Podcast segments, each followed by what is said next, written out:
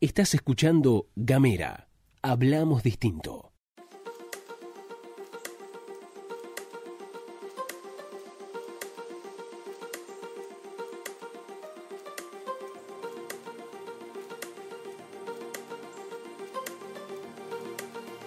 Hola, ¿cómo están? Bienvenidos y bienvenidas a un nuevo capítulo de Bitácora Podcast. Mi nombre es María Fernanda Rossi y como siempre me encanta eh, brindarles este espacio, abrirles esta puerta para hablar de todo un poco y vamos a hablar, lógicamente, una vez más de la aceptación, de la discriminación, de la gordofobia, de cómo valorar nuestro propio cuerpo. La imagen corporal es de alguna manera la representación mental que cada persona tiene sobre su aspecto físico. Simple como eso, cómo nos vemos. Es cómo la persona se ve a sí misma y cómo se percibe cuando se mira al espejo.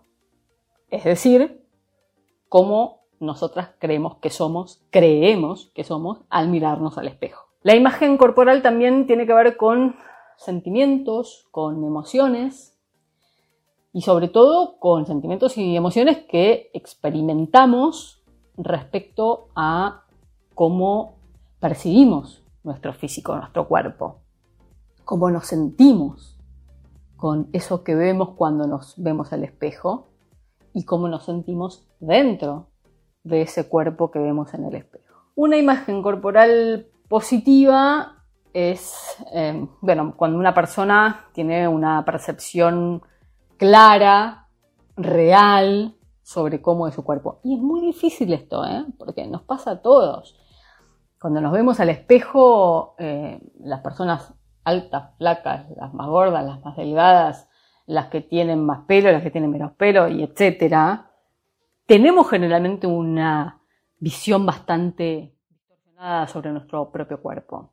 Pero la persona que tiene una imagen corporal positiva es capaz de valorar y apreciar su cuerpo siendo consciente de que es solamente una parte de un conjunto de, lo que es, es decir, su cuestión física, su cuestión espiritual, todos los aspectos que tienen que ver con la personalidad, por ejemplo, tienen un valor más importante a la hora de definir su identidad. La persona que tiene una imagen corporal positiva generalmente se siente cómoda, es más segura y está más amigada con su propio cuerpo.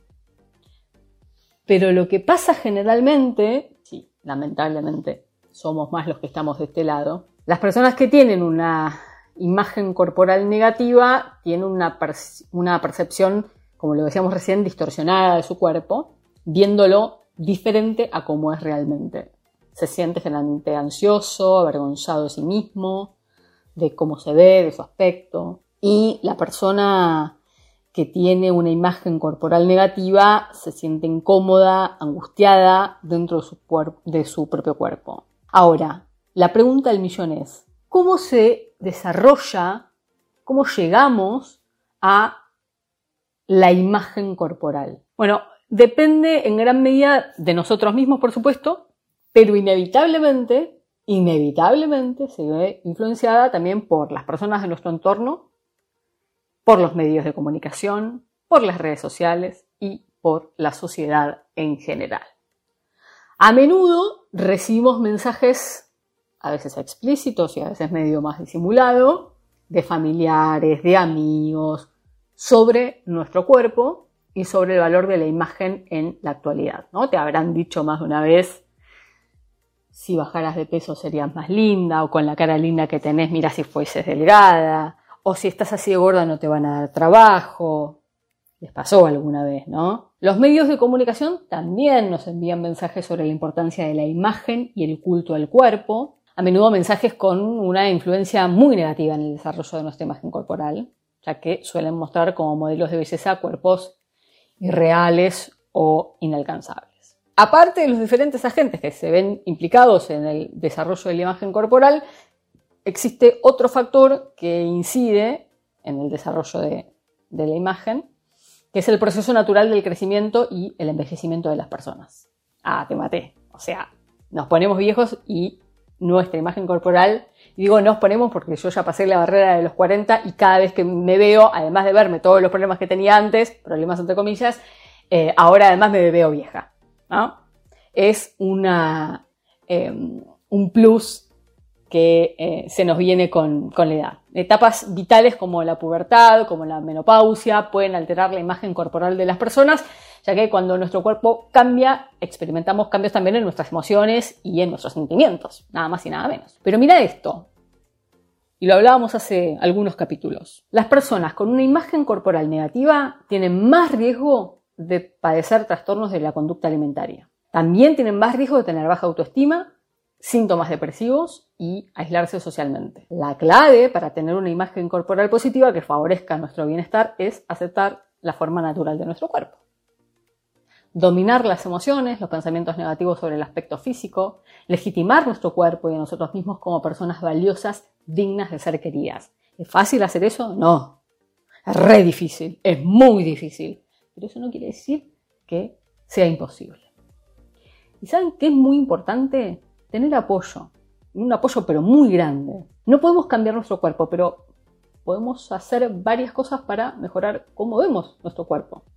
Es importante además recordar que lo que realmente importa es cómo nos sentimos con nosotros mismos. Y no es tampoco lo importante cómo lo vemos en el espejo. Hablar con una persona de confianza, por ejemplo, que puede ser un apoyo importante. Puede ser familia, amigo, puede ser psicólogo, sobre los sentimientos que tenemos hacia nuestro cuerpo puede ayudarnos, lógicamente, a sentirnos mejor.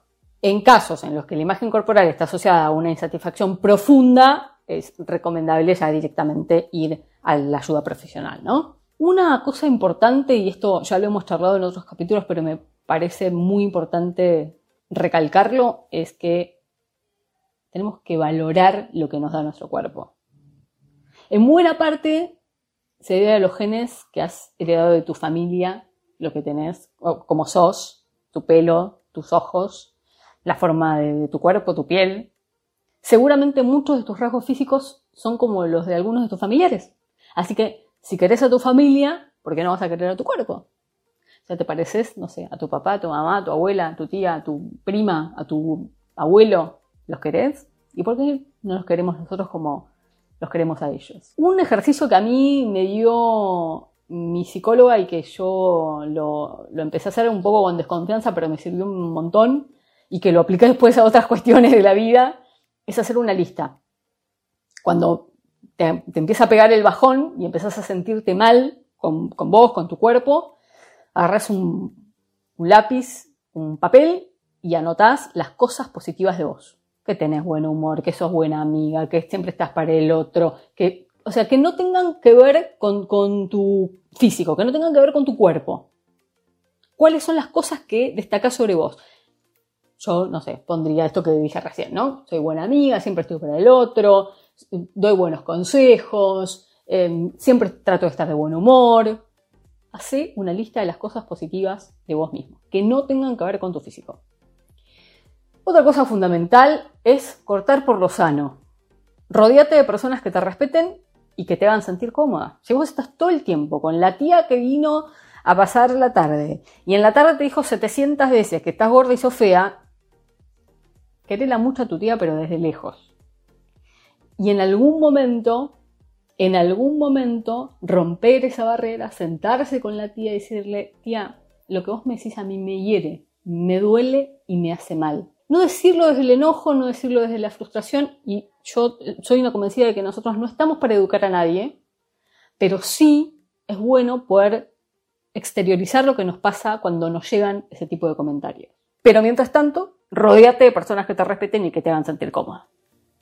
Y por último, trata a tu cuerpo con respeto, con amabilidad, con amor.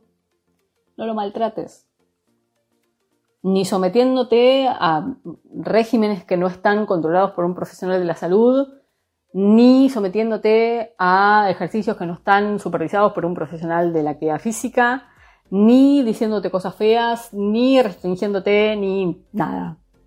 Tratate con amor, con amabilidad. Empecemos por nosotras mismas.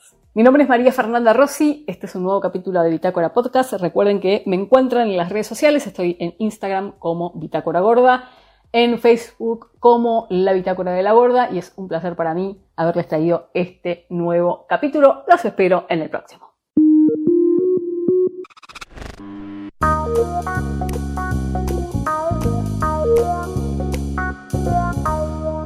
Estás escuchando Gamera. Hablamos distinto.